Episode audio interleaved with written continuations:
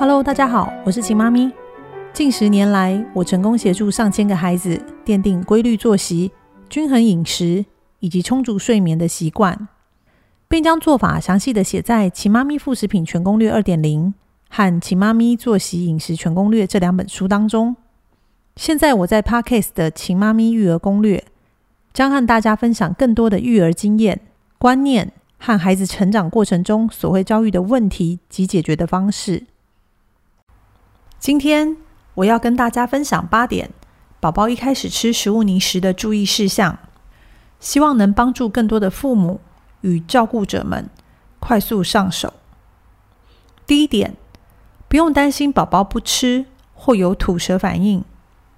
一开始吃食物泥时，有些宝宝的接受度高，很快就可以学会并喜欢上吃食物泥；有些宝宝会有吐舌反应。甚至因为陌生、不习惯而产生抗拒，吃不下，含在嘴里不会吞咽，吃得很慢，甚至吃了又吐出来的各种反应，这些都是正常的，父母无需担心。有抗拒现象时，只要停止喂食，等隔天同一餐再喂宝宝吃即可。有些宝宝的吐舌反应会延续几天、几周，甚至一个月。父母可以在吃食物泥前跟宝宝说明要吃什么、怎么吃、如何吞咽，并持续耐心的陪伴宝宝，让宝宝越吃越好。千万不要放弃或用其他重口味的食物吸引宝宝。一旦养成宝宝不喜欢就顺着宝宝的口味吃的习惯，就会导致宝宝的饮食不均衡，不但影响了健康，也可能造成日后的挑食问题。第二点，食物泥与奶是同一餐。食物泥吃完，马上接着喝奶，一餐三十分钟结束。千万不要在餐与餐间喂食物泥，因为喝完奶的宝宝在餐与餐间是吃不下太多食物的，反而会导致宝宝不愿意吃。有些父母就会以为食物泥不适合宝宝。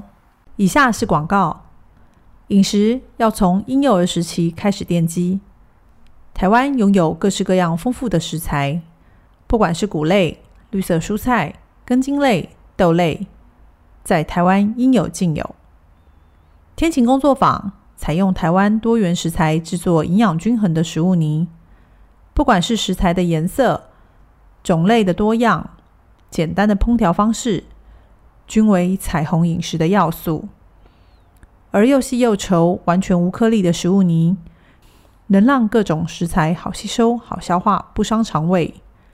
宝宝从四个月起便能开始食用食物泥，从单一到一餐吃四五十种食材。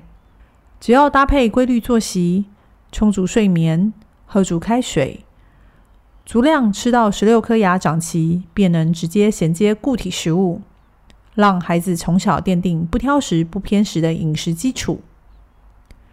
天晴工作坊不仅提供营养均衡的食物泥，更搭配《秦妈咪副食品全攻略》《秦妈咪作息饮食全攻略》两本书，也提供电话咨询服务、线上课程，帮助父母们能有更多自己的时间与空间，每天都能和孩子一起一觉天亮。天晴工作坊，我们协助需要的父母轻松带孩子。第三点。喂宝宝吃食物泥时，一定要让宝宝坐在餐椅上，也不要让宝宝边吃边看三 C、看电视或玩玩具。一方面，宝宝才能学会专心；另一方面，不要造成宝宝对这些东西的上瘾行为，不然往后的亲子冲突很容易发生。第四点，单一食材有时候容易因为味道过重，造成宝宝的抗拒，例如红萝卜、绿色蔬菜。因此，除了刚开始吃食物泥的前四天单独测试胚芽米外，所有的食物泥都要搅拌在一起食用，让宝宝养成不挑食、不偏食的好习惯。第五点，由于食物泥是全食物，富含营养与纤维质，所以从宝宝吃食物泥的第一天起，就必须开始学习喝开水。一整天的开水量要跟一整天的食物泥量差不多。甚至再多一点，预防便秘发生。很多父母觉得这很困难，但事实上，刚开始吃食物泥，大约只吃十二点五到二十五克，一整天也只需要喝二十五到三十 CC 的开水。这时候让宝宝练习喝开水是非常容易的。不管在餐后、玩耍时、洗澡时，所有宝宝醒着的时间，父母都可以陪伴与教宝宝喝开水。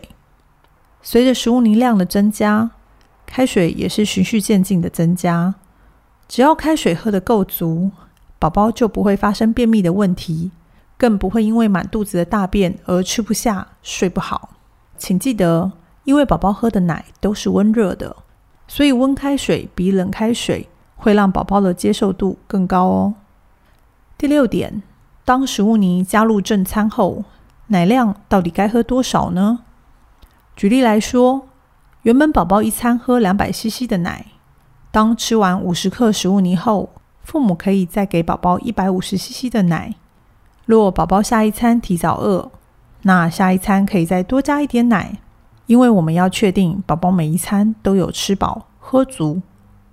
第七点，有些宝宝会在吃了食物泥后不想喝奶，父母亲不用勉强宝宝，等下一餐时间到再让宝宝喝奶即可。千万不要因为宝宝饿了就提早喂奶，这样能让宝宝了解肚子饿的感觉，下一餐才会认真的吃喝。另一方面，也才能够维持正常的饮食与睡眠时间，不会导致作息大乱，父母慌了手脚。第八点，不要给孩子吃市售的米饼、面包、果汁、大人食物以及其他的加工食品，以免破坏了孩子清新的味蕾。影响正餐饮食。若确实做到以上八点注意事项，再搭配固定规律的作息与一整天睡满十六小时的充足睡眠，宝宝不但会越吃越好，还会有好的情绪，每天笑眯眯。以上的注意事项分享给大家。使用食物泥时，如果有任何的问题与状况，欢迎致电天晴工作坊，我们会帮助父母亲。一起找出原因，并解决问题。